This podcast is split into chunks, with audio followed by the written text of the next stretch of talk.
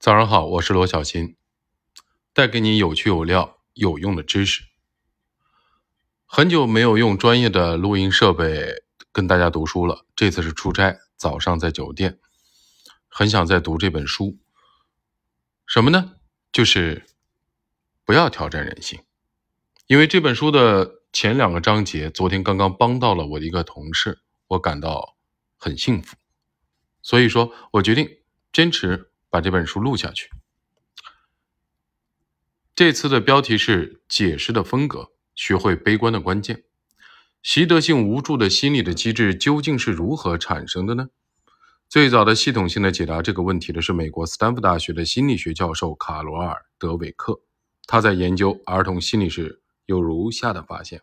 好，我插播一下，卡罗尔·德韦克就是我一直在推荐的《终身成长》这本书的作者。在我的专辑下，大家可以看到，有些儿童遇到挫折时，比如搭积木失败时，会倾向于将失败的原因归结为“我有点笨”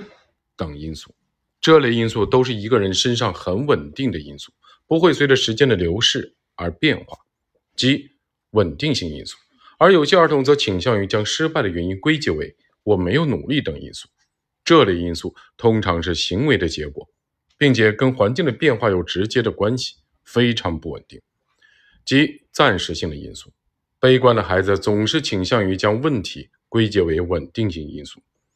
也就是他们自身的因素；而乐观的孩子则总觉得他们做事的方法不对，并寻找补救的方法。后来，在以成人为对象的实验的研究中，也同样的发现了这两种归因的倾向。德韦克发现。在面对相同的境遇时，不同的人的应对的方式截然不同。这是由于他们思维中存在截然不同的解释的模式。解释模式就是解释当前遇到的问题的方式，也就是解释风格。可以说，解释风格是习得性无助的调节器，也是一种思维方式。塞利格曼则认为，若一个人认为逆境是永久的，这永远不会改变。普遍的，我会把所有的事情都搞砸。个人的，这是我的错，那么这个人就会拥有悲观的解释的风格。若一个人认为逆境是暂时的，比如过段时间就好了，有限的，在某些方面我还有改进的空间，外在的，这次运气真不好，那么这个人就会拥有乐观的解释风格。他写道：乐观的解释风格可以阻止习得性的无助，而悲观的解释风格可以散播。习得性的无助。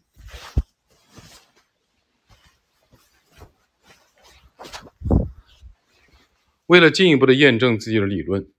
塞利格曼做了一项历时五年的研究，对数千名的保险代理人进行调研，发现销售人员中的较为乐观者的销售额比乐悲观者的高出百分之八十八，悲观者选择放弃的概率是乐观者的三倍，而他们的天赋并没有对他们的销售额以及选择放弃的概率造成明显的影响，而在另一项历时两年的研究中，塞利格曼发现，房产的中介商中的乐观者的销售额比悲观者高出百分之两百五十到百分之三百二十，差别如此巨大，令人感叹。再后来，塞利格曼与乔治·维兰特、梅勒尼·伯恩斯等心理学家合作，共同完成了长期的追踪研究。他们通过调研对象的日记进行跟踪分析，成功的预测出这些人在一生中如何应对逆境，并且他们所预测的应对的方式保持了五十二年之久。德韦克在做了关于解释风格的研究以后，继续深入研究了数十年，后来正式提出了思维模式理论。该理论认为，人的思维模式可以分为两种，一种是成长性思维模式。具有这种思维模式的人认为，能否学会做一件事，不在于天赋如何，而在于是否努力。只要努力，什么事情都能学会。另一种是固定性的思维模式，具有这种思维模式的人特别的相信天赋的作用，认为擅长的事情就是擅长，不擅长的事情就是不擅长。无论怎么努力，都不可能学会做不擅长的事情。为什么会存在这两种思维模式呢？德韦克做了一项著名的表扬实验。为了考察表扬对孩子的影响，德韦克找来数百名中小学生，把他们分成两组，让他们做十道特别容易的智力测验题。他们完成智力测验题以后，一组学生被夸奖聪明，比如你做了这么多道题，你好聪明啊；而另一组学生被夸奖努力，比如真不错，你做对这么多道题，你真是非常努力。实验还没完，接下来德韦克让这些学生继续的做智力的测验题，题目的难度会逐渐的放大，但要不要继续挑战难度更大的题目，由学生自己决定。实验的结果非常出人意料，当题目的难度加大以后，那些被夸奖聪明的学生都不愿意继续的进行测验，对解题再也没有兴趣了，哪怕这些题目能够让他们学到新的知识也不行，表现也明显变差。即使重新让他们做一些容易的题目，也无法让他们找回信心。甚至最后，当研究人员让他们在试卷上写下他们的得分和做这些题目的感受的时候，那些被夸奖聪明的学生中有百分之四十左右的人都谎报了自己的得分，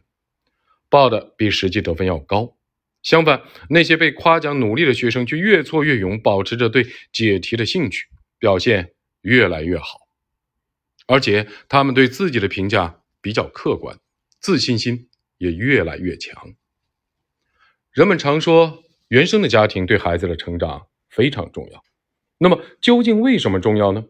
最关键的原因是，孩子的很多的问题都是父母造成的。表扬孩子时一味的夸孩子聪明，不仅不会增强孩子的自信，还会削弱孩子的抗挫折的能力。不同的表扬方式会让孩子开启不同的思维模式。夸孩子聪明，实际上是让孩子开启了固定型的思维模式，而且在一遍遍的强化下，孩子的这种思维模式就会越来越牢固。类似“聪明”这种标签，实际上隐含着人能力是相对固定的这层含义。这种标签一旦出现，孩子的大脑就会迅速的捕捉到它，然后将它和现有的自我的评价融合在一起。而孩子一旦将聪明这种标签和对自己的评价融合在一起，自然就会努力的维护自己的聪明的形象，把注意力从挑战任务本身转移到对自我的关注上来。这就是固定型思维模式的特点。而夸孩子努力，则会让孩子开启成长性的思维模式。夸孩子努力，夸的其实是孩子的行为本身，而非他们的自我。行为本来。就不是固定的，而是自我的延伸，是孩子的自我可以控制的。孩子的大脑在捕捉到类似的努力的评价以后，会认为他完全可以控制行为。这样一来，大脑对行为的控制感就被强化了。大脑会继续把注意力集中在行为本身，而非自我。后来，德韦克又做了一项长期的追踪研究，他测量了四百多名十二岁到十三岁的刚上中学的孩子。着重评估了他们的思维模式，然后追踪观察了他们在之后数年里的学习成绩。他发现，那些认为自身的智力无法改变的孩子，也就是具有固定性思维模式的孩子，在数年内成绩没有显著的提升；而那些认为自身智力可以改变的孩子，也就是具有成长性思维模式的孩子，成绩则在稳步的提升。对这些孩子进行深入的访谈以后，德韦克发现。两种思维模式的孩子在如何看待失败这件事情上差别很大。具有固定性思维模式的孩子被问到如何看待自己数学不好或者体育不行这件事时，会把原因归结为自己能力不足；而具有成长性思维模式的孩子并不是这样。他们在被问到如何看待自己数学不好或者体育不行这件事情时，表示自己数学不好是因为缺乏学习数学的兴趣，但兴趣可以培养。而体育不行，只是因为不擅长某个项目，但自己其他的项目做的还行。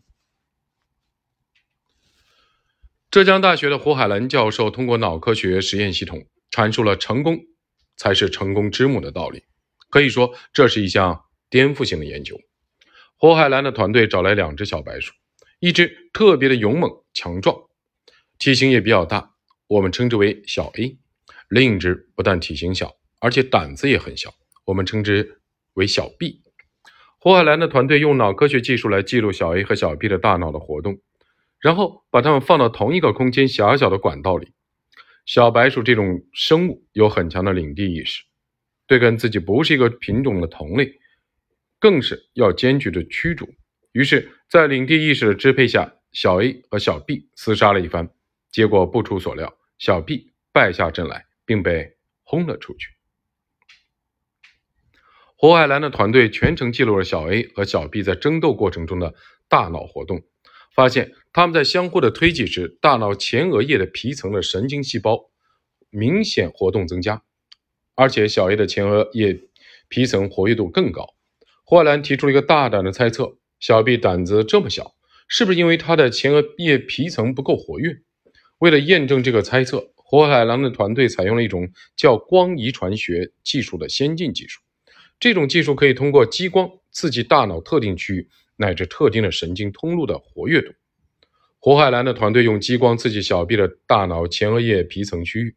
增强这一区域特定的神经通路的连接强度，然后他们再次把小 A 和小 B 放在一起。这一次，小 B 变得非常的勇猛，三两下就打退了小 A，把体型比自己更大、实力比自己更强的小 A 推出了馆子。他又试了两次，结果。还是一样，胡海蓝的团队继续用激光刺激小 B 的前额叶皮层，并换上了三只实力比小 A 更强的小白鼠作为小 B 的对手。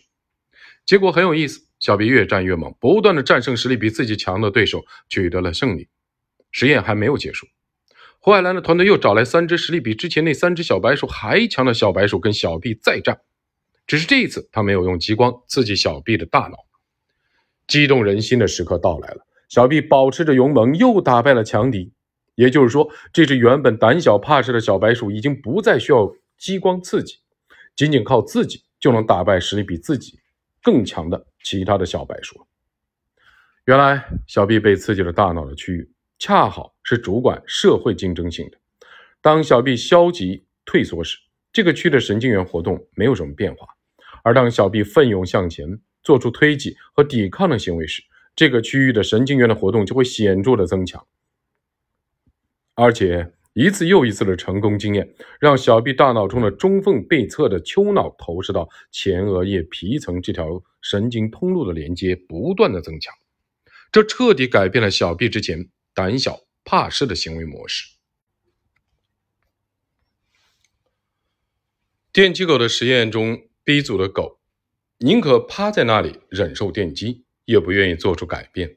如果当时有先进的脑科学技术，也许塞利格曼会发现 B 组的狗的大脑中的特定的神经通路变化。无论是成功的经验还是失败的经验，都在重塑大脑中特定的神经通路。一次又一次的失败的经验，最终会塑造出固定型的思维模式。这种思维模式本身就是为了应对失败的经验而出现的。在人类漫长的进化过程中，很长的一段历史的时间里，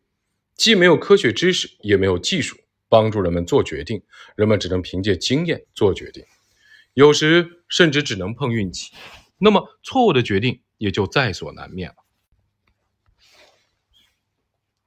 做出错误的决定，轻则饿肚子，重则丧命。为了生存，进化的力量就赋予了人类在犯错之后汲取教训、积累经验的能力。并让人类通过强烈的情感的体验记住错误。这种情感体验包括很多复杂的情绪，比如懊悔、内疚、自责、失望等等。这种负面的情感体验极为强烈，所以人们在遇到类似的情况时，就马上会调取当时的负面的情感记忆，启动强烈的情感体验，从而避免掉到同一个坑里。但凡事都有两面性，如果负面的情感体验太多，人。不但会逃避、退缩，还会失去自信，严重的时候会出现焦虑、抑郁等心理与精神问题，甚至可能威胁生存。人类因此进化出另一种心理机制，就是前面提到的固定性的思维模式。固定性思维模式的本质是防御，自己总是失败，外部环境太恶劣了，自保才是最重要的。而成长性思维模式截然不同这种模式的本质不是防御而是适应环境主动作为以此寻求成长。具有成长性思维模式的人认为外部的环境虽然恶劣但没有恶劣到能够杀死我的程度。那么我就可以通过努力来改造环境。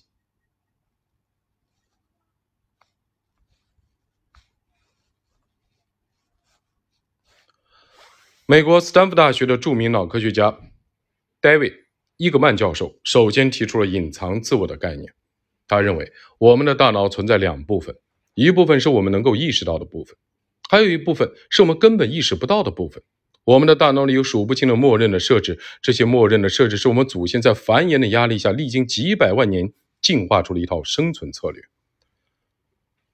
这套策略涵盖了无数个求生的方案，就像一串底层的代码一样被写入我们的大脑。还有一部分代码并不是基因写上去的，而是基因，而是经验写上去的。也就是说，做过的事情、获取的信息、接触过的人，也会在无形中塑造隐藏的自我。然而，我们在运行代码的时候，这些底层的代码是我们的理性读不出来的。也就是说，我们的理性不具备解读这些底层代码的能力。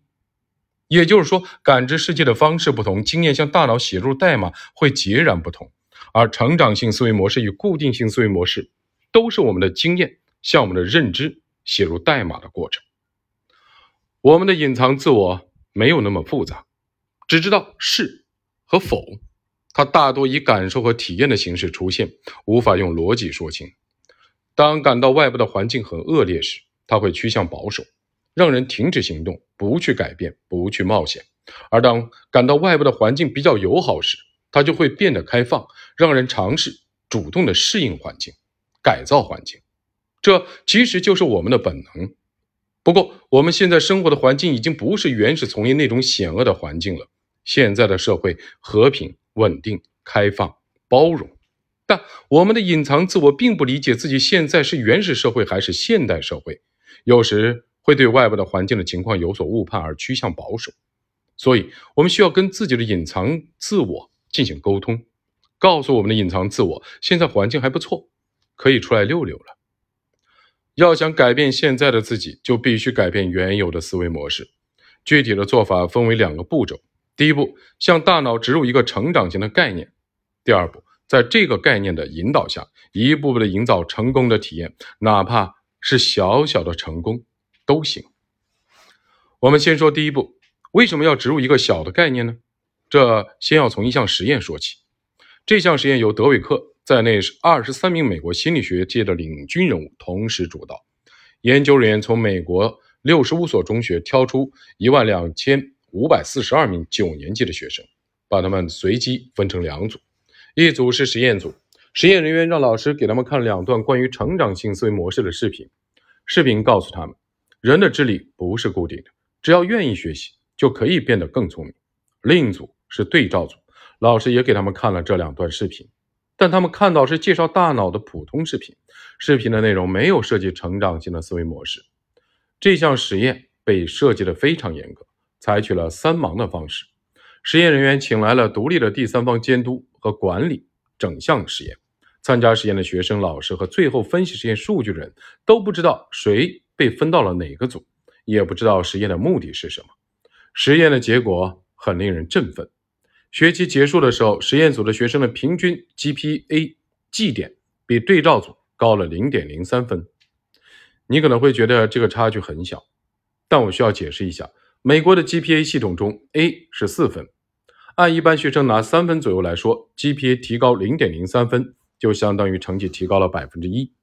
而且有超过一万人参加了实验，这个差距就显得比较大了。再说，实验组的学生只是看了两段视频而已，这等于是不费吹灰之力把成绩提高了百分之一。这如果是在中国的高考，百分之一的差距，那可是了不得的。而且实验组中的差生的变化更显著，平均 GPA 比以前提高了整整零点零八分。实验组的学生期末考试的 D 和 F 的概率降低了百分之三。另外，有些学生在看了视频之后。比以前更愿意选择有挑战性的课程。这项实验用权威的视频成功的向学生大脑植入一个概念，但其实这还不够。要想让一个概念在大脑中生根发芽，还要一步步的营造成功的体验。你需要体验成功的感觉，需要看见自己的改变。刚开始，你可以先做一件肯定能成功的。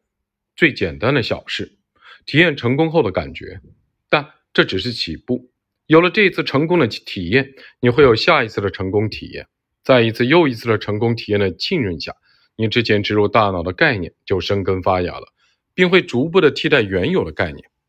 你也可以向心理咨询师、领导或老师求助，而他们要做的就是在你的大脑里播下成长思维模式的种子，然后引导你参与现实世界的互动，帮助你在现实的世界里获得一个小成功。实现一个小目标，启动你心中的发动机，让你在成长思维模式的引领下，开启自我成长的状态。今天读书结束了，在疫情放开的时节，非常非常，呃，希望更多人能够去读一读、听一听这本书，也能够去看一看《第三选择》，包括卡罗尔·德韦克教授的终身成长。这本书我读了三遍，在我的专辑下都有。